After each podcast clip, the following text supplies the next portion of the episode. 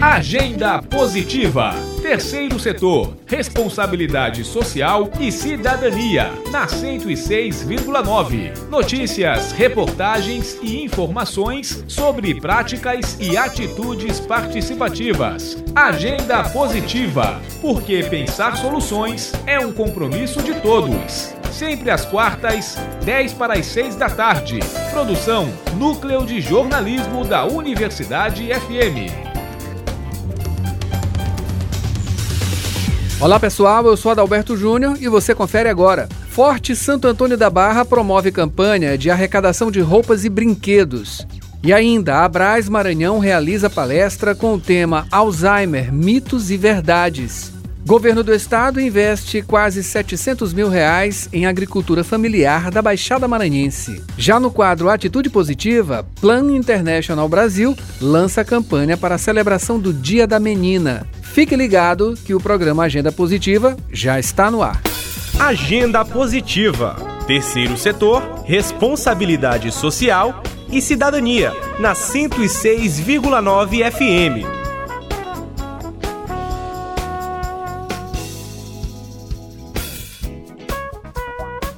Forte Santo Antônio da Barra promove campanha de arrecadação de roupas e brinquedos. Você confere com a repórter Esther Domingos. Até o dia 16 de outubro, o Forte Santo Antônio da Barra vai ser um ponto de arrecadação de brinquedos e roupas para distribuição nas comunidades do Jaracati e Tamancão. A diretora do Forte Santo Antônio, Tatiana Maia, explica. Bom, essa ação ela é importante em, em três sentidos. Primeiro, é uma forma de trazer um pouco de alegria a essas crianças carentes que os pais, devido à situação do nosso país, não podem comprar algo para celebrar essa data, é, seja um brinquedo ou uma roupa. É, o segundo fator é uma forma de sensibilizar é, as pessoas, os empresários, a terem esse olhar de solidariedade juntamente com o forte. E por último, é também uma forma de, de aproximar as comunidades a esse espaço de difusão de conhecimentos, mostrando que o Forte é um local acessível a todos, independente de, da classe social. Podem ser doados itens de vestuário, calçados e cobertores novos ou usados em boas condições de uso, além de brinquedos que devem ser entregues a cerca de 210 crianças das comunidades do Jaracati e Tamancão. Todas as medidas de segurança e higiene estão sendo tomadas para garantir o cuidado com a saúde e minimizar a propagação da Covid-19. Essa ação ela visa contemplar duas comunidades, a, a do Jaracati e a do Tamancão. Então, a do Jaracati, nós temos aproximadamente uma média de 80 crianças. E a do Tamancão são 130 crianças, totalizando aí, com esses números, 210 crianças. Então, nós visamos contemplar 210 crianças com um pouco de alegria nesse, nessa data. A arrecadação acontece de terça a domingo, de 2 e 6 da tarde, no Forte Santo Antônio da Barra, Ponta da Areia. Práticas e atitudes. Governo do Estado investe quase 700 mil reais em agricultura familiar na Baixada Maranhense. E a Braz Maranhão realiza palestra com o tema Alzheimer, mitos e verdades. As notícias da semana com Flávia Oliveira e Victor dos Anjos.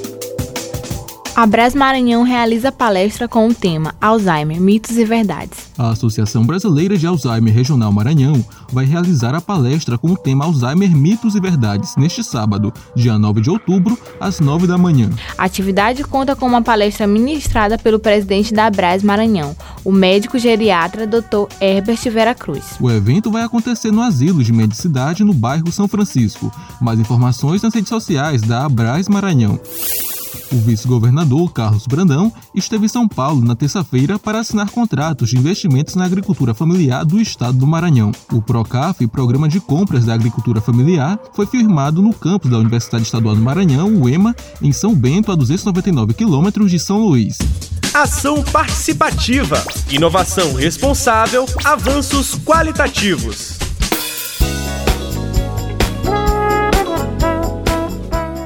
No quadro Atitude Positiva da edição de hoje, a gente fala da campanha para a celebração do Dia da Menina. A Plan International Brasil, organização não governamental sem fins lucrativos, que milita na promoção dos direitos das crianças e a igualdade para as meninas, está trabalhando a celebração do Dia Internacional da Menina, comemorado em 11 de outubro. A data, estabelecida pela ONU em 2012, marca a busca pela garantia do acesso a direitos das meninas. Neste ano, a campanha conta com três momentos, entre os meses de setembro e novembro. A primeira fase já aconteceu, com o lançamento de um Observatório das Meninas, com dados nacionais e da América Latina sobre casamento infantil, gravidez na adolescência e violência contra meninas e mulheres. A base de dados é de organizações públicas e privadas nacionais, reunidas para permitir a comparação com outros países da América Latina onde a Plan International atua. Já em outubro, no mês da menina, a organização vai lançar uma pesquisa global, contando com a participação de milhares de adolescentes e jovens no mundo todo. Além disso, aqui no Brasil estão agendadas ocupações simbólicas presenciais e online em espaços de poder nos quatro estados onde a Plan atua: Maranhão, Piauí, Bahia e São Paulo.